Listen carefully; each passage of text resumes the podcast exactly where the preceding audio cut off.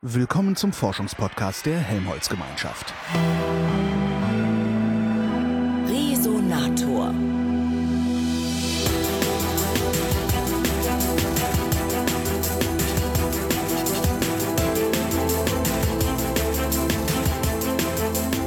Ich rede mit Jan-Martin Viarda, der ist Pressesprecher der Helmholtz-Gemeinschaft Deutschland, sagt man so eigentlich? Weil die einzelnen Das heißt Zentren- Helmholtz Gemeinschaft Deutscher Forschungszentren heißt Na, das ist klar. Ich dachte jetzt nur, weil, weil Sie sitzen ja oben drüber. Weil die, Ach die so. eigenen Zent einzelnen Zentren haben ja auch nochmal eigene äh, Presseleute, ne? Genau, na, wir nennen uns Geschäftsstelle. Es gibt eine Geschäftsstelle und Mhm. es gibt die Zentren. Verstehe. Wie wird man Pressesprecher eines Forschungsnetzwerks? Haben Sie sich das, das- arbeitet man darauf hin oder ist das sowas, was zufällig vorbeikommt? Das klingt ja fast so, dass was Schlimmes wäre. Nee, das ist was total Cooles. Also man arbeitet bestimmt nicht darauf hin. Ich bin eigentlich gelernter Journalist, war acht Jahre bei der Zeit, dort zuständig für Bildung und Wissenschaft und hatte irgendwann das Gefühl, naja, das kannst du jetzt halbwegs. Nicht, dass es schon langweilig wäre, aber damit es vielleicht auch nicht in zwei, drei Jahren langweilig wird, suchst du dir mal was anderes. Ähm, ich hatte über die Helmholtz-Gemeinschaft äh, das ein oder andere Mal geschrieben, fand die insgesamt sehr spannend, sehr dynamisch und dachte, Mensch, da könntest du doch mal mitmachen. Was, ist, was, was macht die Dynamik aus? Dynamik machte aus, dass Helmholtz gerade mal demnächst 20 Jahre alt ist, aber mittlerweile die größte Forschungsorganisation Deutschlands ist, an ganz vielen gesellschaftlich relevanten Themen forscht und äh, das mit zum Teil Forschungsinstallationen, Forschungsanlagen, die groß sind, äh, die eindrucksvoll sind, das kann man sich gar nicht vorstellen, bis man einige mal gesehen hat. Ich werde hinfahren, hoffe ich. Ähm, was heißt die größte? Naja, also man in, kann das In, in, in Personal, in Umsatz, in. Umsatz ist gut. ähm, wir machen ja kein Geschäft. Äh, sowohl in Personal als auch in äh, Budget. Bei Helmholtz insgesamt arbeiten mittlerweile über 34.000 Mitarbeiter. Ähm, wir haben ein Jahresbudget von ungefähr dreieinhalb Milliarden Euro. Das ist der halbe öffentlich-rechtliche Rundfunk. Das kann gut sein. ähm, ich würde sagen, dass wir bei Helmholtz doch zu sogar noch mehr neuen Erkenntnissen kommen als im öffentlich-rechtlichen Rundfunk. Das kann gut sein. ähm, was für Anlagen sind denn das, die Sie da betreiben? Das ist alles Mögliche. Eine Anlage zum Beispiel ist, sind, ist die Polarstern. Das ist ein Forschungsschiff. Jetzt kann man sagen, wieso ist ein Schiff eine Anlage? Aber so ein Schiff kostet eine Menge Geld mit der richtigen Ausstattung. Es gibt Tiefsee-U-Boote, die betrieben werden. Es gibt äh, Beschleunigeranlagen, Teilchenbeschleunigeranlagen. Wenn ich Ihnen im Einzelnen erklären sollte, was das ist, überfordert das möglicherweise Sie und auch mich. Ähm, es gibt äh, große Krebsforschungsanlagen. es gibt äh, ja, es gibt äh, Klimaforschungsexperimente und das sind die sogenannten Großgeräte, die eigentlich zum Beispiel für eine Universität oder für eine Forschungseinrichtung alleine zu teuer wären. Und darum ist eine der Helmholtz-Aufgaben unter anderem, diese Großgeräte auch für alle in der Wissenschaftslandschaft zur Verfügung zu stellen. Äh, ein U-Boot? Genau. Was macht das? Das taucht äh, auf. Ach. das taucht auf, äh, also ein bemanntes U-Boot, das taucht auf ungefähr 400 Meter Tiefe, wenn ich das jetzt richtig im Kopf habe. Das ist schon sehr, sehr tief, um dort eben zum Beispiel äh, Meeresboden zu untersuchen. Ähm, dann gibt es auch unbemannte ähm, Tauchobjekte, die tauchen, wie ich gehört habe, sechs, sieben Kilometer tief. Und ähm, da geht es dann zum Beispiel darum, auch den Meeresboden in Tiefseegebieten zu untersuchen. Stimmt, kann man ja nicht einfach so drauf gucken. Kann man schlecht drauf gucken, da ist auch wenig Licht zum draufschauen. Stimmt. Geht höchstens noch mit Satelliten, aber dann sieht man nicht das, was man aus dem U-Boot sieht. Ja. Und Satelliten würden ja nie ins Wasser reingehen. Naja, Also so Radar und sowas, da kann man halt wenigstens, Aber nicht, wenigstens die. nicht aber sechs, sieben Kilometer tief. Das Echt sind, nicht? Nein, Ah, nein, nein, okay. nein. Das, ist, das sind echt Tiefen. Da funktioniert noch nicht mal mehr äh, Funk oder da funktioniert noch nicht mal, also Funkwellen, Radiowellen kommen da nicht durch. Diese tief, tiefen Anlagen, diese tiefen, unbemannten äh, Tauchboote, wenn ich sie mal so nenne, ist wahrscheinlich nicht wissenschaftlich, die, die werden nachher mit akustischen Signalen wieder hochgeholt, weil man sie gar nicht anders steuern kann. Also lange Kabel hängen da auch nicht dran, sondern es sind Doch, da hängen lange Kabel dran, aber die können auch zum Beispiel mal irgendwie abgehen mhm. oder so. Dann kommen die automatisch hoch, weil sie so äh, Körper, so Triebkörper haben, dass sie einen Auftrieb bekommen. Mhm. Aber wenn man sie steuern will, äh, muss man das mit akustischen Signalen machen, weil alles andere nicht durchkommt. Das Budget der Helmholtz-Gemeinschaft, woher kommt das? Sie sagten ja, Sie machen kein Geschäft, das heißt, Sie verkaufen ja nicht unmittelbar Wissen, oder? Nö, also naja, vielleicht wir hier in der Pressestelle schon eher. Also es geht natürlich, es geht natürlich darum, dass wir versuchen, das, was Wissenschaft spannend macht, das, was Wissenschaft für gesellschaftliche Probleme an Lösungen beitragen kann, das natürlich in die Öffentlichkeit zu bringen, also insofern zu verkaufen, wenn mhm. man das so möchte. Helmholtz selber aber als Wissenschaftsorganisation ist größtenteils staatlich finanziert. Mhm. Das Grundbudget das ist zu 90 Prozent vom Bund und zu 10 Prozent vom jeweiligen sogenannten Sitzland finanziert. Das heißt, jedes der 18 Helmholtz-Zentren, die es gibt in Deutschland, hat als Träger das Land und mhm. den Bund. Ähm, verkaufen die einzelnen Zentren denn dann vielleicht irgendwas? Also fällt, fällt da irgendwas raus an Anwendungen, was dann tatsächlich auch im Markt ankommt? Oder ist das was, was, was Helmholtz tatsächlich völlig der Industrie überlässt? Einfach nur sagt, hier, wir haben was rausgefunden, bastelt doch, wenn ihr wollt. Naja, es wäre nicht die Aufgabe von Helmholtz, jetzt direkt als Organisation Geld mit Erfindungen zu verdienen, sondern mhm. die Aufgabe von Helmholtz, und das ist auch ein, eines der Spezifika, die Helmholtz hat, auch gegenüber anderen Forschungsorganisationen, über die wir vielleicht noch kurz reden können, ist das ähm, auch ein bisschen das in Richtung Technologietransfer geht. Das heißt, es geht schon darum, ähm, wissenschaftliche Erkenntnisse mitunter so weit zu treiben, dass sie für die Industrie interessant werden. Dass ein Stand erreicht wird, dass die Industrie sagt, naja, mit unseren Mitteln, die wir jetzt haben, können wir das zur Anwendungsreife mhm. bringen, können wir auch dann äh, wirtschaftlich interessant verwerten. Aber das ist dann nicht mehr die Aufgabe von Helmholtz. Die Aufgabe von Helmholtz ist, der Industrie sozusagen an manchen Stellen den Köder hinzuhalten und zu mhm. sagen, schaut her, aus dieser Erkenntnis, aus dieser wissenschaftlichen Erkenntnis könnt ihr mit ein bisschen Aufwand was machen. Wem gehören die Ergebnisse, also die Forschungsergebnisse der Helmholtz-Gemeinschaft? Wenn das staatlich finanziert ist, gehört das dann auch dem Staat, also der Gesellschaft? Naja, letzten Endes ist es so, dass Helmholtz tatsächlich der Gesellschaft gehört. Mhm. Es ist aber natürlich auch so, dass äh, Helmholtz einzelne Forscher hat. Und äh, die einzelnen Forscher wiederum, da kommen wir jetzt in ganz schwierige Bereiche. Mhm. Also mhm. wo, wo hört quasi das Recht des einzelnen Forschers auf und wo fängt das Recht der Gemeinschaft an? Aber grundsätzlich ist es natürlich so, dass die Forschung, die Helmholtz macht, erst einmal zum Nutzen der ganzen Gesellschaft ist. Und es gibt äh, eine große Diskussion der Wissenschaft insgesamt unter dem Stichwort Open Data, Open Access wo es halt dann schon darum geht, wie können wir möglichst viele der Forschungsergebnisse möglichst vielen zugänglich mhm. machen. Mhm. Das ist aber nicht so trivial, wie man vielleicht denkt, weil Menschen ja durchaus auch ähm, Eigeninteressen in der Forschung vertreten. Forscher sind auch keine selbstlosen Wesen manchmal und das Problem ist dann oft nicht, dass eine Organisation Probleme damit hat, vielleicht Daten weiterzugeben, aber der individuelle Forscher hat natürlich mhm. auch Sorge, wenn ich jetzt jahrelang daran geforscht habe und dann gebe ich das meinen Kollegen, die sagen, ja, Dankeschön. Also es ist nicht trivial, aber das Ziel ist natürlich, schon in einer offenen Wissenschaftslandschaft möglichst viel Austausch zu haben. Hm. Wer bestimmt denn eigentlich, woran die Helmholtz-Forscher forschen? Wird das demokratisch geregelt oder kommt einer und sagt, ich habe eine tolle Idee hier, guckt mal und äh, der darf dann einfach? Na, das ist die Frage, wie man es sieht. Man kann natürlich sagen, es ist demokratisch geregelt, weil es so ist, dass äh, die grundlegenden Forschungsbereiche, die Helmholtz hat, das sind insgesamt sechs Stück. Ähm, ich nenne sie mal kurz mhm. Energie ist ein Bereich, Erde, Umwelt ist ein Bereich, Gesundheit, dann gibt es Luftfahrt, Raumfahrt, Verkehr, dann gibt es Schlüsseltechnologien und Struktur der Materie, was zum Beispiel sowas ist äh, wie Teilchenbeschleuniger. Mhm. Ähm, diese Bereiche werden erst einmal von der Politik festgelegt. Ach.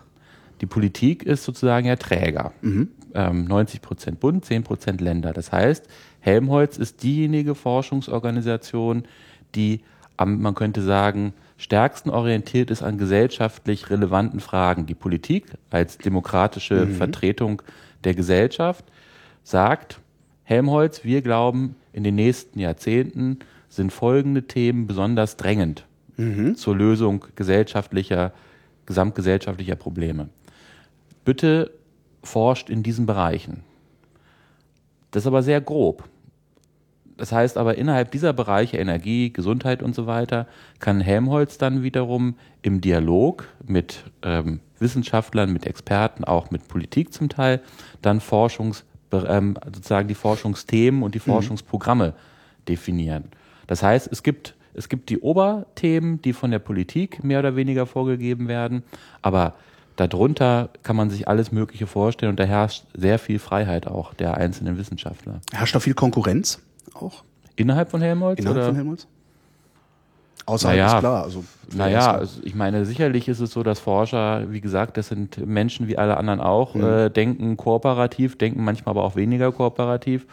Und ich denke schon, dass äh, es so ist, dass jeder Forscher der Schnellste sein möchte, dass jeder Forscher auch gerne zeigen möchte, was er kann. Also, aber ich denke, dass das Kerngeschäft bei Helmholtz ganz besonders Kooperation ist, wenn wir über diese Großanlagen sprechen, die es mhm. gibt. Das sind zum Teil Anlagen, die kosten 10, 20 Millionen Euro und da kann nicht ein einzelner Forscher sagen, das nehme ich Meins. jetzt für mich und äh, ihr dürft da nicht dran arbeiten. Ja. Ähm, ich kann mit allen Feldern was anfangen, außer Schlüsseltechnologien. Was, was ist das? Was sind Schlüsseltechnologien? Naja, da geht es zum Beispiel um sogenannte Supercomputer.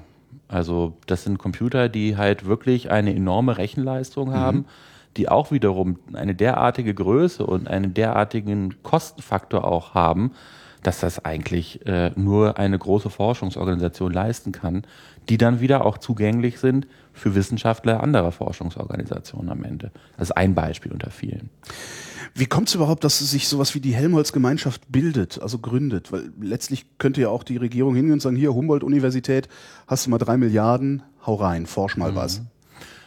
Das ist durchaus nicht ganz äh, simpel zu erklären. Das hat mehrere Aspekte. Ein Aspekt, ein Aspekt ist, dass natürlich ähm, auch eine Forschungsorganisation Strategie braucht. Also wenn jetzt einfach es so wäre, dass ähm, die Regierung sagt, ja, Humboldt macht hier was und äh, LMU München macht da was, mhm. dann würden wunderbare Sachen bei rauskommen. Aber es wäre natürlich so, dass im Sinne dieser Helmholtz-Mission, dass gesellschaftlich relevante Fragen bearbeitet werden sollen, ist ein bisschen stärker ähm, also die Politik würde es an der Stelle so ein bisschen der, der Freiheit der Wissenschaft Stimmt, überlassen, dem Zufall. Ja, ja, die würden ja vor allen Dingen die würden, ja. die, würden, hm. die würden dann alles Mögliche tun. Und es, es ist halt so, dass, dass Universitäten nur dann funktionieren, wenn sie einen hohen Grad, einen höchsten Grad an wissenschaftlicher Freiheit genießen. Ja. Und deshalb kann eigentlich die Regierung denen nicht sagen, liebe Humboldt-Uni, forscht mal zu dem und dem Thema. Mhm. Klar.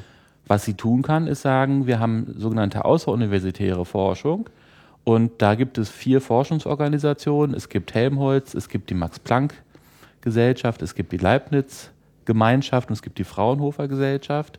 Diese vier Forschungsorganisationen werden größtenteils oder mindestens zu einem gewissen Anteil vom Bund bezahlt und der Bund sagt dann dafür, möchte ich etwas mhm. und gibt jedem dieser Forschungsorganisationen eine eigene Mission, die ja. ein bisschen anders ist. Da ist ein Max Planck zum Beispiel, die sind im Grunde so frei in der Forschung wie Universitäten. Man könnte mhm. auch sagen, die Max Planck Institute oder die Max Planck Gesellschaft ist die größte deutsche Universität, wenn man so möchte. Die werden also einfach mit Geld beworfen und äh, dürfen ja, das, spielen gehen. Das sagen Sie jetzt. Also äh, Die ähm, würden natürlich auch sagen, sie können mehr Geld gebrauchen für ja. die hervorragende Forschung, die sie leisten. Aber es ist auf jeden Fall so, dass dort das sogenannte Harnack-Prinzip vorherrscht. Das heißt, es gibt einen Wissenschaftler, der wird geholt an ein Institut mhm. und der sagt, ich stehe für folgendes Thema und ich möchte in folgendem Bereich forschen. Und um diesen Wissenschaftler herum organisiert sich dann eben ähm, ein Teil eines solchen Max-Planck-Instituts. Mhm. Ganz frei. Da gibt es halt über 80 Einrichtungen von. Ähm, die haben auch immerhin 17.000 Mitarbeiter, also auch nicht wenig. Und sind, wenn man so möchte, jetzt könnte man sich vorstellen, man hat so eine Art ähm, Extremband oder so. Man hat auf der einen Seite Max Planck stehen. Mhm. Das sind diejenigen, die wirklich Grundlagenforschung machen, freie Grundlagenforschung. Und hat auf, der anderen Seite des Spektrums hat man die Helmholtz-Gemeinschaft. Und die Helmholtz-Gemeinschaft ist eben diejenige, die am politiknächsten die mhm. Themen definiert und eben auch am stärksten darüber nachdenkt, wie kann das, was wir hier tun, eine gesellschaftliche Relevanz haben am Ende. Dann gibt es noch die Leibniz-Gemeinschaft. Die Leibniz-Gemeinschaft hat auch gut 80 Einrichtungen, ist auch wie Helmholtz sehr dezentral organisiert. Die Institute sind sehr unabhängig und ähm, haben auch eine hohe gesellschaftliche Relevanz in ihren Themen, haben aber eine sehr viel größere Bandbreite. Also bei Helmholtz haben wir es vor allem mit medizinisch, technologisch, naturwissenschaftlichen Instituten zu tun.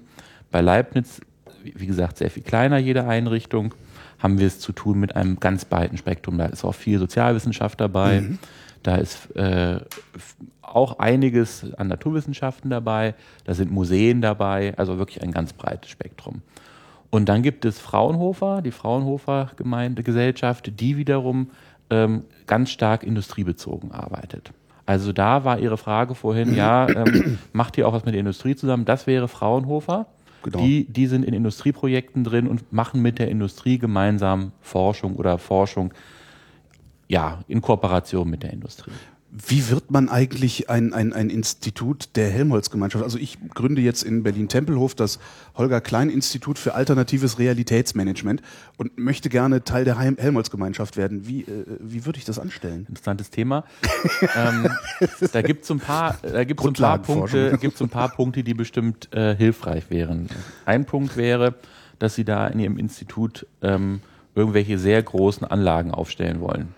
Also ich weiß nicht, im, im Bereich Realitätsmanagement, ob es da irgendwelche äh, Forschungsgeräte gäbe, die in den zweistelligen Millionenbereich gehen würden. Mhm. Also müsste man mal überlegen, was das sein könnte. Besonderen ja? Mind Control Strahlen genau. Generatoren. Ähm, das müsste dann noch etwas sein, was von der Politik irgendwie als gesellschaftlich relevant eingestuft werden würde. Das kriege ich im Geheimdienst verkauft, notfalls. Genau. Also das wäre etwas, wo man sagen könnte, es ist, handelt sich um einen Themenbereich, um ein Forschungsthema, was gesellschaftlich als relevant angesehen wird. Mhm.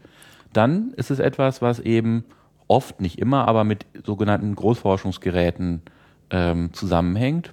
Und es sind überhaupt Einrichtungen, die eine gewisse Größe haben. Es gibt keine kleinen Zentren. Ich stelle mir vor, Ihr Institut würde jetzt nicht gleich ähm, mit ein paar hundert Leuten anfangen, möglicherweise. Nee, wir sind ein paar weniger. Ja, also insofern ähm, könnte dann vielleicht da an der Stelle zum Beispiel Leibniz in Frage kommen für mhm. Sie.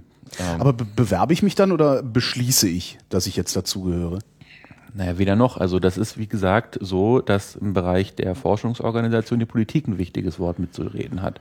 Mhm. Es ist so, dass Helmholtz ähm, auf Beschluss von Bund und Ländern eins gegründet worden ist, wo man gesagt hat, wir haben hier diese Forschungszentren und äh, wir glauben, es gibt einen Mehrwert, wenn die sich zusammenschließen. Mhm. Ähm, ein Mehrwert, den es dabei gibt, ist zum Beispiel, dass es einen sogenannten Impuls- und Vernetzungsfonds gibt. Das ist drei Prozent des Helmholtz-Budgets jedes Jahr, was dann ähm, hier beim Präsidenten, also dem Präsidenten der Helmholtz-Gemeinschaft, Jürgen Linek, angesiedelt ist. Das kann er jetzt nicht einfach ausgeben, wie es ihm gefällt. Ähm, das geht nach ganz bestimmten Kriterien, externe Gutachterkommissionen wo dann bestimmte Themen gefördert werden. Da geht es vor allem, sind wir beim Thema Zusammenarbeit, es geht um Zusammenarbeit von Helmholtz-Zentren untereinander, es geht um Zusammenarbeit mit Universitäten, es geht um Zusammenarbeit mit anderen Wissenschaftseinrichtungen, weil der Gedanke ist, Wissenschaft ist etwas, was nur in Kooperation und Netzwerk funktioniert. Das ist etwas, weshalb es schon mal Helmholtz gibt. Sonst könnte man sagen, die Zentren könnten einfach für sich mhm. vor sich arbeiten. Und dann äh, gibt es andere Dinge, warum äh, es die Helmholtz-Gemeinschaft als Ganzes gibt. Das ist zum Beispiel die programmorientierte Förderung. Der Gedanke ist dabei, dass die Mittel, die für die Forschung den Zentren zur Verfügung stehen, nicht einfach auf das Konto der Zentren überwiesen werden und dann machen die wiederum, was sie wollen damit, sondern die Zentren haben gesagt, ähm, wir wollen gemeinsam die Mittel vergeben nach Programmen. Das heißt, es gibt diese innerhalb dieser Forschungsbereiche, diese sechs, die ich genannt habe, gibt es Forschungsprogramme und dann ist es so, dass es tatsächlich in einem Wettbewerbsprozess zwischen den einzelnen Zentren läuft und die Zentren sagen, ich habe ein spannendes Thema in Kooperation mit anderen, was ich in, zu dem und dem Forschungsthema bearbeiten möchte und da bewerbe ich mich jetzt um Forschungsmittel. Mhm. Wenn ich jetzt aber mit meinem Institut teilnehmen wollen würde, müsste ich, also ich müsste wahrscheinlich ein, ein, ein Multimillionär sein, der sich jetzt denkt, ich baue jetzt meinen eigenen Elektronenring irgendwo unter Tempelhof und äh, ja, das würde, dann ja würde wahrscheinlich ohnehin irgendjemand auf mich aufmerksam werden und sagen, hier willst du nicht vielleicht mal naja. erstens dir eine Baugenehmigung holen und zweitens bei uns mitmachen. Na, der Vorteil wäre ja, wenn sie dann Teil der Helmholtz-Gemeinschaft wären, müssten sie den ja den, den Ring nicht selber finanzieren. Dann wäre ja vorher das gesellschaftliche, die gesellschaftliche mhm. Notwendigkeit erkannt worden, sowas zu machen. Und dann würde vielleicht jemand auf sie zukommen und sagen, ähm, Ah, der Weg wäre immer über die Politik. Die Politik Der- würde der dann Weg sagen, wäre immer ja, dann bau Politik. halt deinen Ring. Es, äh, es würde, es, es, es ist eigentlich nicht, äh, nicht vorstellbar, dass irgendjemand sagt, ich bewerbe mich jetzt darum, ein Helmholtz-Zentrum zu werden. Der Weg wäre immer, dass die Politik sagt, ähm, wir sind der Meinung, es fehlt da was. Ja, wir da Mhm. Helmholtz, guck dir das doch mal an. Genau. Und es ist auch nicht so, dass jedes Jahr neue Helmholtz-Zentren gegründet werden. Also die meisten Helmholtz-Zentren sind auch schon Jahrzehnte alt. Die gibt es länger, als es die Helmholtz-Gemeinschaft gab. Also es ist durchaus nicht so, dass ähm, die dynamische Entwicklung daher kommt, dass ständig neue Zentren dazukommen, ähm, sondern auch dadurch, dass einfach die Zentren wachsen, dass äh, sie sich zum Teil auch neue Forschungsfelder erschließen, dass sie ähm, durch den Pakt für Forschung und Innovation ähm, deutlich mehr Mittel bekommen haben, wie die anderen Forschungsorganisationen auch, und dadurch wirklich die Forschung in Ausmaß und Qualität ausweiten konnten in den letzten Jahren. Woran forschen wir denn konkret eigentlich? Das ist ein so breites Spektrum, da könnte ich Ihnen jetzt eine Stunde lang drüber erzählen. Ich hör nur zu. Ich, ich fange vielleicht mal mit, mit drei Beispielen an. Okay. Ähm, nehmen wir mal das Beispiel Energie. Das ist ein, ein ganz zentrales Thema bei Helmholtz, ähm, was durch die Energiewende jetzt nochmal wieder an Bedeutung gewonnen hat. Wir schauen uns also an, was kann die Energieversorgung, wie kann die Energieversorgung in 50 oder 100 Jahren aussehen? Was ja klar, können- irgendjemand muss eine Vision haben. Ne? Und das ist etwas, äh, wo sich jemand privat wahrscheinlich nicht hinsetzen würde und sich Gedanken darum macht. Ich war gerade vor ein paar Tagen am äh, ähm, Max Planck, das ist witzigerweise äh, ein Institut in der Helmholtz-Gemeinschaft, was auch noch Max Planck heißt. Es gibt ein Auch schön. Max-Planck-Institut äh, für äh, Plasmaphysik in München. Warum das, warum Helmholtz es Max Planck heißt, führt jetzt zu weit. Ich fahre da irgendwann mal Fall- hin und dann frage ich die. ja, auf jeden Fall ist es so, äh, dass die sich mit der Kernfusion beschäftigen. Der Gedanke ist dabei, dass möglicherweise in 80, 90 Jahren ein guter Anteil äh, unserer Energieversorgung aus der Kernfusion kommt. Das Problem ist, bis jetzt funktioniert das noch gar nicht so richtig. Nö, Also Alle es zehn Jahre heißt, in zehn Jahren funktioniert's. Sogar Hab noch, so- es ist sogar noch krasser. Also ich, ich, als ich jetzt dort war am Zentrum, habe ich gesagt, sagt mal, fällt euch eigentlich auf, dass es schon vor 20 Jahren hieß, in 50 Jahren ist es soweit und jetzt heißt es immer noch in 50 Jahren ist es soweit. Das sind sogar 50 Jahre. sind ja, also bis zur, bis zur wirtschaftlichen Verwertbarkeit wahrscheinlich eher 50 Jahre. Ähm, dann, dann haben wir uns ein bisschen darüber unterhalten, woran das liegt. Und der Gedanke ist natürlich, man muss irgendeinen Zielpunkt setzen. Ja, man kann es nicht exakt sagen, weil es einfach so viele Probleme gibt, so viele Fragen, die zu lösen sind, dass es einfach nicht exakt zu sagen ist, ähm, wie lange es dauert. Das Problem ist dabei oft gar nicht so sehr, dass man die, die Forschung oder die technischen Fragen nicht beherrschen könnte, aber alleine einen solchen Forschungsreaktor zu planen und herzustellen, ist eine solche politische Leistung, das dauert 20 Jahre. Ja. Und da, dann sind schon mal 20 Jahre rum.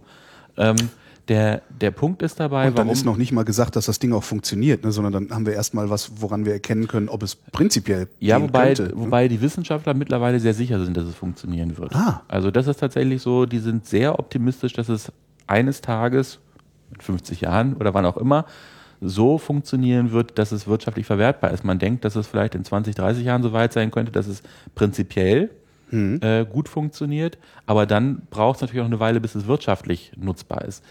Ähm, das Spannende an der Kernfusion zum Beispiel ist, ähm, dass sie im Verhältnis zur, zur Kernenergie, wo wir jetzt ja gerade aussteigen, ähm, sehr, sehr viel ungefährlicher ist. Dass ähm, zum Beispiel, wenn, wenn da irgendwie ein Schaden am, am, äh, am Fusionsreaktor, wie man das glaube ich nennt, auftreten würde, dass das etwas wäre, was für die Umwelt nicht, nicht tragisch wäre, weil so ein, ein Ausmaß von einem Unfall gar nicht vorstellbar wäre. Das sind einfach ganz andere Mengen von radioaktiven Stoffen, die dort eingesetzt werden, die wirklich als unkritisch eingestuft werden. Das ist das eine.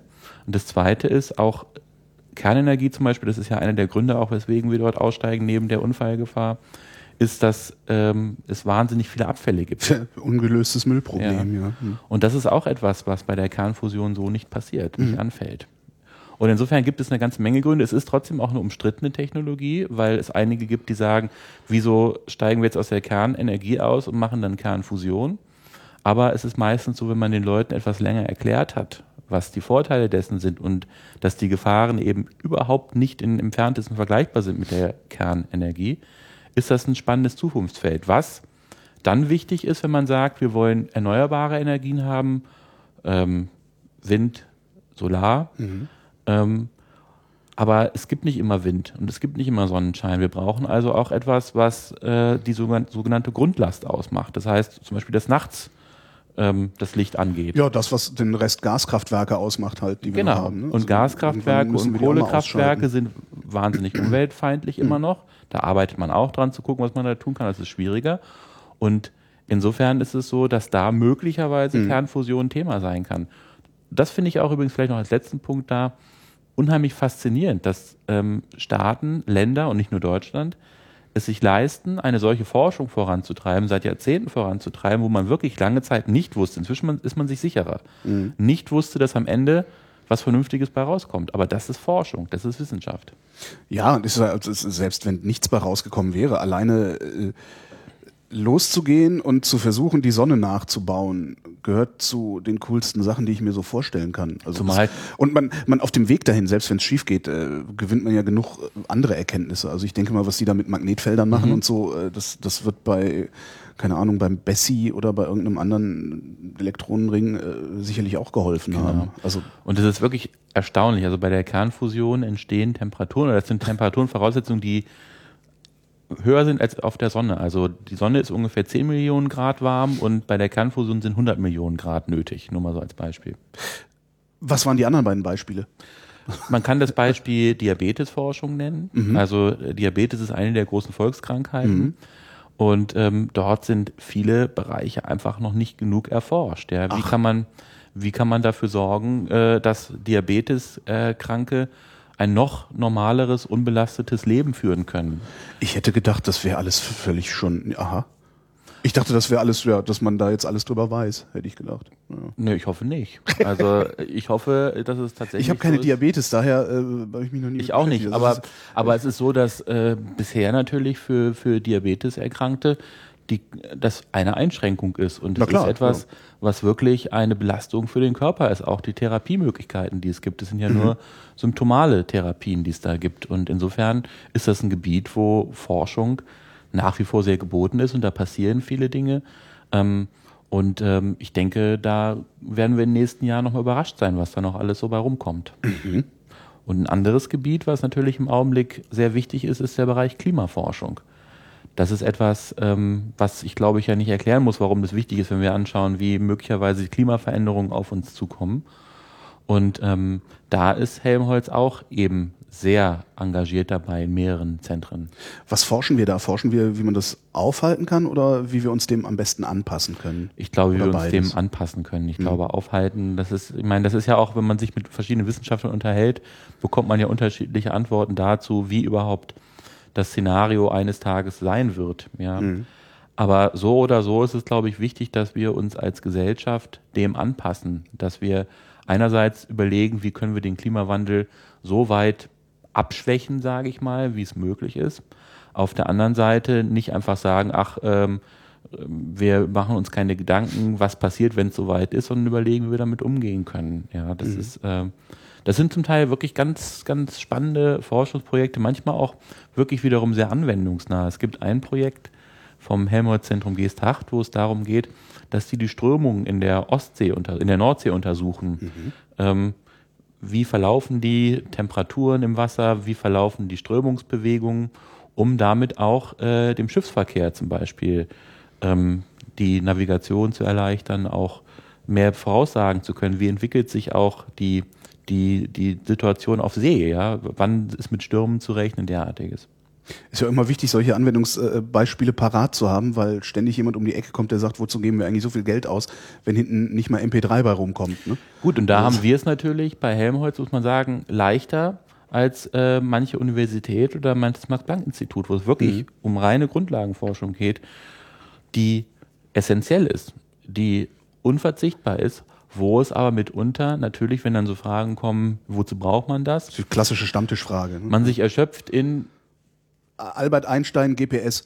Ja man, ja, man weiß, man, man weiß möglicherweise in 100 Jahren, warum man es heute gebraucht genau. hat. Mhm. Ja, also das genau, das ist, das sind genau diese Dinge, wo man halt sagt, ähm, eine Gesellschaft lebt davon, dass es Leute gibt, die sich nicht nur Gedanken um das Morgen machen, ja. sondern auch über das Übermorgen oder möglicherweise gar keine Gedanken über das Übermorgen machen, aber interessante Fragen haben, die sie gerne beantworten Mhm. wollen und möglicherweise gar nicht wissen, was bei rauskommt. Peter Strohschneider, der ist ähm, Präsident der Deutschen Forschungsgemeinschaft, hat letztlich gesagt, und ähm, das finde ich ein sehr schönes Bild, manchmal muss man Indien suchen, um Amerika zu finden. Sehr gut. Und ich glaube, Ja. so ist halt Grundlagenforschung. Am Ende kommt möglicherweise was anderes bei raus, was möglicherweise aber nicht zwangsläufig schlechter ist. Wer ist jetzt die Deutsche Forschungsgemeinschaft? Ist das jetzt schon noch was Fünftes oder ist das doch eine übergeordnete? Die Deutsche Forschungsgemeinschaft ist auch eine Organisation der Wissenschaftslandschaft, aber nicht vergleichbar mit den von mir genannten Max Planck, Leibniz, Helmholtz und Fraunhofer. Und die Deutsche Forschungsgemeinschaft ist eine Selbstorganisation der Wissenschaft. Das heißt, da sind alle, äh, also da sind die Forschungsorganisationen Mitglied, viele Universitäten sind Mitglied. Und die, Wissen, äh, die Idee dabei ist, dass die Forschungsgemeinschaft ähm, für Forschungsprojekte und bestimmte Forschungsvorhaben und auch Personen Mittel zur Verfügung stellt. Die können sich darum bewerben und dann äh, bekommen die Mittel, um damit zu forschen. Das ist auch ein, ein Anreizsystem, es ist auch eine Möglichkeit, um vor allem an die Universitäten etwas mehr Geld zu bekommen, auch Bundesgelder an die Universitäten zu bekommen, weil wir das Problem haben, dass die Universitäten durch Land finanziert sind. Und die Deutsche Forschungsgemeinschaft ist zu einem guten Teil, einem großen Teil vom Bund finanziert. Und deshalb ist da eben eine Möglichkeit, auch mehr Geld an die Universitäten zu bekommen. Das ist also das, wenn die Bundesregierung sagt, wir machen jetzt eine, weiß ich nicht, Forschungs- oder Bildungsinitiative, werden halt die Bundesgelder so umverteilt sozusagen dann durch diesen, durch diesen Tunnel. naja, das Weil ist, die ja das einer die der, Länder anweisen ist, können, zu sagen, gebt mal Geld ist, darüber. das ist ne? einer der Wege, ähm, dass, dass man auch Bundesgelder an Universitäten bekommt. Das Problem ähm, bei der Forschungsgemeinschaft, der Deutschen Forschungsgemeinschaft, auch bei anderen Wegen, zum Beispiel Stichwort Exzellenzinitiative, ist immer, dass das Projektgelder sind. Das hilft den Universitäten nicht, zum Beispiel bessere Lehre zu machen, weil das Forschungsgelder sind größtenteils. Es hilft den Universitäten auch nicht, ähm, insgesamt ähm, die manchmal doch sehr mangelhafte Ausstattung zu verbessern, weil es immer bezogen ist auf bestimmte äh, Forschungsprojekte. Mittlerweile gibt es sogenannte Overhead-Pauschalen bei Forschungsprojekten, die genau dafür sorgen sollen, dass die Universitäten auch in der Lage sind, ihre Einrichtungen, ihre Naja, Infrastruktur zu verbessern. Aber es ist Aber wie nicht viel, viel. ist das? Wie, äh, eben, ist Naja, das es ist 10% meine, oder ja, ich glaube, es, es gibt zum Teil auch bis zu 20 Prozent, Okay. aber die Sache ist, ähm, das ist trotzdem, das löst das Kernproblem nicht. Nee. Die Mhm. Universitäten bleiben unterfinanziert. Da gibt es dann oftmals auch ähm, ja ein bisschen, ein bisschen Streit oder ein bisschen Frust seitens der Universitäten, weil die außeruniversitäre Forschung, vor allem im Helmholtz, 90 Prozent Bund, äh, besser dran ist. Weil der Bund derzeit, muss man zumindest sagen, finanziell besser aufgestellt ist als die Länder. Und das ist etwas, was nicht unbedingt sinnvoll ist im Wissenschaftssystem, wenn auf der einen Seite die Forschungsorganisationen vom Bund gut finanziert sind, was ja gut ist. Also ich will jetzt nicht sagen, wir wollen weniger Geld haben, weil wir machen ja auch Vernünftiges damit. Aber gleichzeitig die Universitäten, die eigentlich der Kernbereich des Wissenschaftssystems sind, ja, unter einem Marode Geldmangel. sind ja, eigentlich. Ja, ja. Also, und, und das Ganze eigentlich, der Hintergrund ist nur eine organisatorische, eine staatsorganisatorische Frage, wenn man so möchte. Ist da Besserung in Sicht? Oder also, kann man das überhaupt, kann man das überhaupt sagen? Kann man das überhaupt sehen? Vielleicht ist das auch eine ziemlich Naja, es Frage. gab, m, naja, ich meine, man muss ja immer hoffen.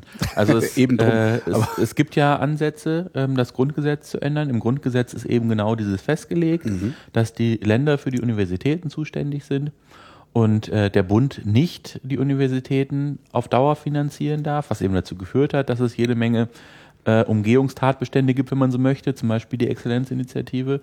Und es gibt Ansätze, das zu ändern. Es gibt Initiativen seitens der Politik, da was zu ändern. Aber man ist bislang nicht in der Lage gewesen, da wirklich zu einer Einigung zu kommen. Und jetzt ist erstmal demnächst wieder Bundestagswahl. Insofern wird vorher nichts passieren. Aber dieses Problem ist eigentlich von allen erkannt, dass man da etwas tun muss.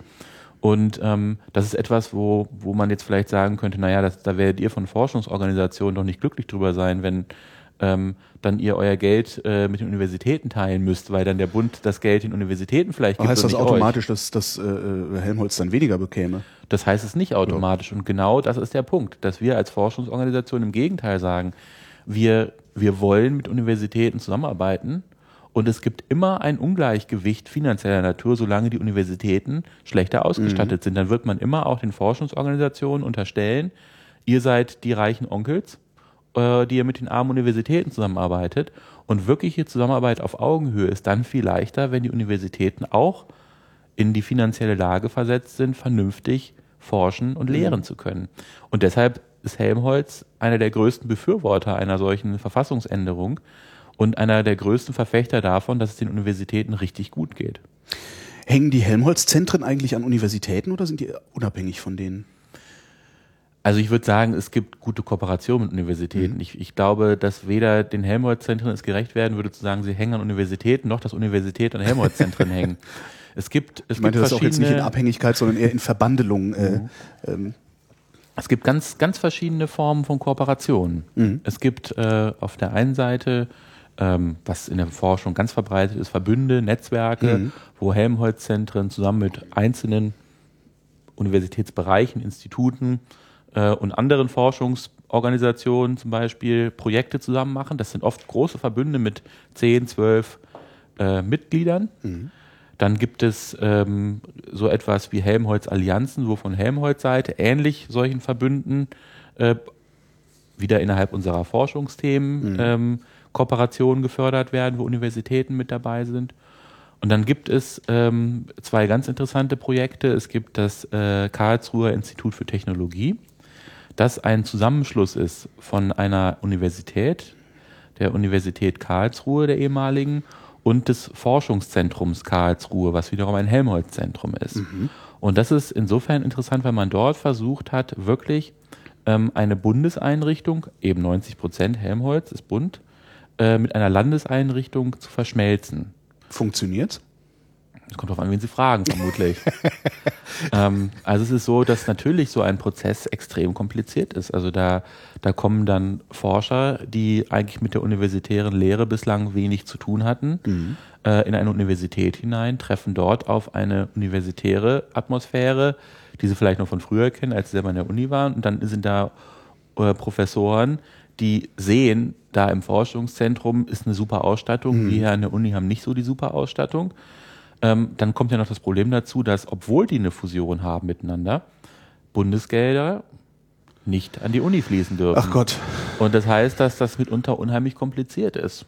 Ähm, dann gibt es natürlich auch da wieder Möglichkeiten, dass man sagt, dafür kann die Uni verstärkt Labore nutzen und solche Dinge tun. Und, genau. und es ist umgekehrt so, dass Helmholtz Forscher verstärkt an der Uni lehren. Mhm. Das sind so Dinge, die man tun kann, aber man muss wahnsinnig aufpassen, damit ja. das äh, nicht am Ende irgendwie entgegen den rechtlichen Voraussetzungen läuft. Mhm. Darum gibt es jetzt auch noch, ähm, oder auch sozusagen, um zu sehen, dass es vielleicht auch in manchen Dingen noch rechtlich einfacher gibt, gibt es noch ein zweites Modell, was man jetzt äh, gerade initiiert, und zwar in Berlin gibt es das äh, Berliner Institut für Gesundheit, was gerade in der Gründung ist, was eine Kooperation ist zwischen der Charité, also mhm. der Universitätsmedizin in Berlin und dem Max-Delbrück-Zentrum, was wiederum ein Helmholtz-Zentrum ist. Mhm. Und ähm, da ist extra eine andere Organisationsform, ich gehe da jetzt nicht im Einzelnen drauf ein, gewählt worden, um manche dieser finanziellen, recht, finanziell, rechtlich finanziellen Fragen leichter handeln zu können, damit es da nicht zu oft zu komplizierten Situationen kommt. Man muss ja auch im Alltag noch irgendwie klarkommen. Mhm. Und dann kommt aber, das wollte ich noch kurz sagen, äh, bei dem Karlsruher Beispiel eben auch nochmal ähm, dieser atmosphärische Unterschied dazu. Also ein Helmholtz-Zentrum, 90 Prozent bunt, ist sehr stark eben von politischen Vorgaben geprägt. Ich habe gesagt, die Forschungsbereiche, die es gibt. Das heißt nicht, dass die einzelnen Wissenschaftler nicht frei forschen können. Ich wollte gerade sagen, aber da regiert ja jetzt keiner rein. Nein, aber es ist so, dass, dass äh, das Helmholtz-Zentrum in, in Karlsruhe nicht sagen kann, wir machen jetzt alternative Medizin oder okay, so. Okay, klar. Ja? Mhm während möglicherweise am, an der Universität äh, es Wissenschaftler gibt, es Forschungsbereiche gibt, die sagen, wir wollen mal was ganz anderes machen. Mhm. Ja? Und da gibt es, ich glaube, weniger Unterschiede im Alltag, aber doch sehr viel äh, Stereotype vielleicht noch auf beiden Seiten mhm. und Wahrnehmung, ja. Also Helmholtz, das sind die, die sind von der Politik gesteuert ja. und an der Uni, das sind die, die immer nur machen, was sie selber wollen. So genau. ungefähr. Und beide stimmt natürlich irgendwie nicht. Warum heißt die Helmholtz-Gemeinschaft eigentlich Helmholtz-Gemeinschaft? Ja, wer sich das ausgedacht Albert Einstein ja, na, wer, na, ähm, ja, es gibt auch mal wieder Überlegungen, ob man mit Einstein was machen kann in der deutschen Forschungslandschaft. Ja, es gibt zum Beispiel in Berlin ja die Einstein-Stiftung. Jetzt könnte man ein bisschen, bisschen gemein sagen, ähm, als, als Helmholtz gegründet worden ist, waren einige andere Forschernamen schon vergeben. nee, das ist aber keine schöne Legende. Ich möchte bitte die schöne Legende schöne. Schöne Legende und äh, die natürlich auch, denke ich mir, eine schöne, wirklich auch eine gerechtfertigte ist, ist, dass Hermann von Helmholtz ein sehr bekannter, ähm, legendärer Naturwissenschaftler, Naturforscher im 19. Jahrhundert war, der so einer der letzten, wie nannte man das, Universaltalente war mhm. oder so, der auf vielen verschiedenen Gebieten geforscht hat und ähm, ja, der sich wirklich insofern für so ein transdisziplinäres, transdisziplinäre Organisation wie Helmholtz eignet, weil der war, das ist, wir machen halt nicht nur Physik, wir machen nicht nur Medizin, mhm. Universalgelehrte, genau. Und ähm, insofern eignet der sich gut, Hermann von Helmholtz, als Namenspate und ähm, ist für uns vielleicht passender als so jemand wie Max Planck, ähm, der halt wirklich ein Physiker war. Mhm. Was muss ich denn eigentlich für ein Wissenschaftler sein, wenn ich bei Helmholtz Forscher werden will? Also muss ich dann schon irgendwie, weiß ich nicht, Hochschulprofessor sein und mich dann bewerben, dass ich äh, mitmachen darf oder darf ich da auch als, äh, also ich habe eine Idee und mhm. äh, reiche ein Paper ein? Ja. Nee, nee, also es ist, es ist so, dass Helmholtz äh, und die Helmholtz-Zentren eben viele Kooperationen mit Universitäten haben. Das heißt, sehr viele Helmholtz-Wissenschaftler sind auch gleichzeitig Professoren an Universitäten. Das ist mhm. ein. Das heißt, ähm, Insofern können Sie bei einem Helmholtz-Wissenschaftler an der Uni promovieren oder Sie können gleich in einem Helmholtz-Zentrum gehen und dort forschen. Sie müssen natürlich immer an der Uni promovieren am Ende, weil wir mhm. in Deutschland das Promotionsrecht bei den Universitäten haben, aber es gibt eine große Zahl an Doktoranden, es gibt äh, sehr viele Postdocs. Ähm, insofern ist es tatsächlich so, dass ähm, für Helmholtz das Thema Nachwuchs und Ausbildung von Nachwuchs, Bildung von Nachwuchs ein ganz zentrales Thema ist. Ich wollte gerade fragen, hier hängt ein Poster, äh, Perspektiven für den wissenschaftlichen Nachwuchs. Ähm, auf welchem Niveau steigt der wissenschaftliche Nachwuchs denn ein, wenn er bei Helmholtz ja, irgendwas macht? Zum Beispiel, ähm, also als Postdoc wäre etwas, wo wir tatsächlich jede Menge Stellen haben. Es gibt mhm. aber auch natürlich Doktorandenstellen. Insofern ähm, ist aber drunter nicht. Also ich mache jetzt nicht meinen Master, Master beim, nö, bei aber was sie was sie mittlerweile natürlich können, ist, dass sie ähm, ähm, bei Helmholtz-Wissenschaftlern Kurse belegen, die, an, die gleichzeitig eben Professoren an Universitäten sind. Mhm. Und da ist natürlich dann der, sagen wir mal, die, die, der, der Weg rein zu Helmholtz sehr viel leichter schon mal, wenn Sie da Kontakte haben. Und das ist ein ganz wesentliches Merkmal, nicht nur von Helmholtz, auch von anderen Forschungsorganisationen, sogenannte Doppelberufungen zu haben, mhm. dass wirklich von Anfang an dort eine Verbindung hergestellt wird zwischen Universitäten und Forschungsorganisationen. Und dann können Sie natürlich im Master auch, wenn Sie sich einen richtigen Professor suchen, schon, schon ein bisschen den Eintritt, vielleicht auch für ein Praktikum dann zunächst und dann meinetwegen für eine Promotionsstelle, da können Sie dann schon vorsorgen. Das würde ich dann aber alles über die äh, Universität, also über den, über den Professor machen. Also ich schreibe jetzt nicht irgendwie eine Bewerbung an. Äh, Als nicht, Masterstudent wahrscheinlich noch nicht unbedingt. Okay. Aber, aber es ist sicherlich schlau, wenn Sie da im Bereich Master schon mal sich umschauen, hm. was könnten Themen sein, die Sie interessieren. Gibt es ein Helmholtz-Zentrum, was in dem Bereich äh, unterwegs ist, forscht? Und dann schon mal schauen, was können gute Wege dort sein, um in Kontakt mit Wissenschaftlern mhm. zu kommen. Es gibt viele Wege rein und ich glaube, das Wichtigste ist einfach miteinander zu reden. Gibt es auch den Weg rein, dass ich, wenn ich mir jetzt diese Sendung anhöre, denke, ach, das gucke ich mir mal an. Kann ich dann einfach zu meinem nächstgelegenen Helmholtz-Zentrum latschen und sagen, Tach, äh, zeig mal. Es gibt auf jeden Fall die also, Möglichkeit, äh, dass das dort Besuchergruppen mhm. äh, dabei sind. Also das machen fast alle Zentren dass sie, dass Besuchergruppen sich dort anmelden können und sich die Anlagen anschauen können. Ähm, es gibt äh, auf jeden Fall die Möglichkeit, Tage der offenen Tür wahrzunehmen. Es gibt auch in einigen Städten ja lange Nacht der Wissenschaft, mhm. lange Nächte der Wissenschaft zum Beispiel. Und da sind Helmholtz-Zentren immer mit dabei. Also es gibt viele Möglichkeiten, Helmholtz-Zentren auch mal selbst kennenzulernen. Aber einfach hingehen und klingeln sollte man nicht. Äh, kann man machen. Kann also man ausprobieren, äh, genau. Also ich denke auch, dass sie dann vielleicht auf einen Kaffee eingeladen werden. Aber ich denke, wenn sie in, sagen wir mal, Großforschungseinrichtungen reingucken wollen, wo auch mhm. gearbeitet wird, wo zum Teil mit äh, nicht ungefährlichen Stoffen agiert wird, wo es zum Teil ähm, Bereiche gibt, die einfach eine hohe Sicherheitsstufe haben, werden sie bestimmt nicht einfach so reinmarschieren können. Was wird das nächste große Projekt, das Helmholtz macht? Gibt es da schon was, was noch keiner weiß? Also exklusive Informationen äh, abgreifen. Also ich finde, wir haben im Augenblick eigentlich äh, ziemlich viele große Projekte, die die ähm, in, im Werden sind. Also es ist, man kann anfangen eben, ich hatte schon erwähnt, mhm. das äh, Berliner Institut für Gesundheit, was jetzt auf dem Weg ist. Dann äh, wird äh, zusammen mit Helmholtz und anderen Partnern in Frankreich der ITER gebaut. Das ist eben Das ist ein Fusionsreaktor. ne? richtig, Ja. genau. Ähm, das dauert auch, glaube ich, noch so, so ein paar 50 Jahre. Jahre, ja. Ja, bis der an, ans Netz geht oder beziehungsweise bis der in Betrieb geht, dauert es auch noch, ich glaube, fünf bis zehn Jahre. Mhm. Dann äh, wird in Hamburg äh, der sogenannte X-Fell gebaut. Der das was? ist äh, ein Teilchenbeschleuniger wiederum, aber als ein Linearbeschleuniger. Das ist halt noch eine andere Mhm. Technik. Da geht es ja immer darum, dass man, ähm, ähm, ich will es nicht im Einzelnen ausführen, aber also es, es geht im Grunde darum, dass Elektronen beschleunigt werden Mhm. ähm, und ähm, dass dort ähm, der größte europäische ähm, Beschleuniger derzeit gebaut wird, auch wiederum nicht Helmholtz exklusiv, sondern zusammen mit anderen Partnern, weil man ab einer gewissen Stufe Projekte dann selbst noch nicht mehr als Helmholtz alleine macht. Und ähm, Liegt das am Geld oder am Know-how?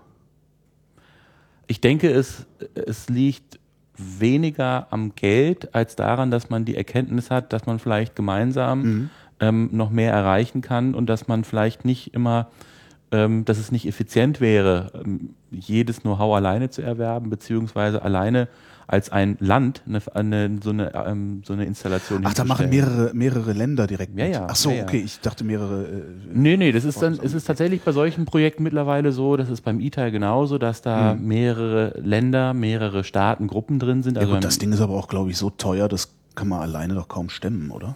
Ja, sicherlich, aber das ist, glaube ich, nicht der alleine entscheidende Faktor. Also, weil, weil ich glaube, wichtiger ist dabei, dass tatsächlich ansonsten ähm, ja, man, man nicht wirklich effizient handeln würde, wenn dann parallel in sieben Ländern das gleiche gemacht wird. Hm. Stimmt, äh, das ist ja auch noch das man Problem. ja, kann man stimmt. das vom Steuerzahler vielleicht Ja. schlechter äh, verantworten. Das könnte man sich vielleicht sogar leisten. Es kommt drauf an, ja. Beim ITER weniger als beim X-Fell vermutlich. Aber warum sollte man das dann? Also ich denke, das ist auch ein gutes Zeichen dafür, dass Wissenschaft immer mehr mit Kooperation zu tun hat und dass es eben nicht darum geht, dass ein Land ähm, einen entscheidenden Wissensvorteil gegenüber dem anderen erreicht und den dann geheim halten will oder sollte. So gesehen sichert das dann sogar Frieden. Ja gut, also Das das ist natürlich ein bisschen pathetisch, Worte, aber ja, aber große Worte, letztendlich, wenn wir, wenn wir zusammenarbeiten, äh, können wir halt nicht gegeneinander arbeiten. Das ist ja auch nicht schlecht. Also ich, ich denke auf jeden Fall, ähm, dass jede Form der Zusammenarbeit auch die gegenseitige Abhängigkeit erhöht. Mhm. Und das ist natürlich immer gut. Je abhängiger man voneinander ist, äh, im positiven Sinne, desto weniger Möglichkeiten im negativen Sinne gegeneinander zu arbeiten gibt es dann, beziehungsweise weniger Anreize hat man dann, das zu tun. Jan-Martin Viada, vielen Dank fürs Gespräch.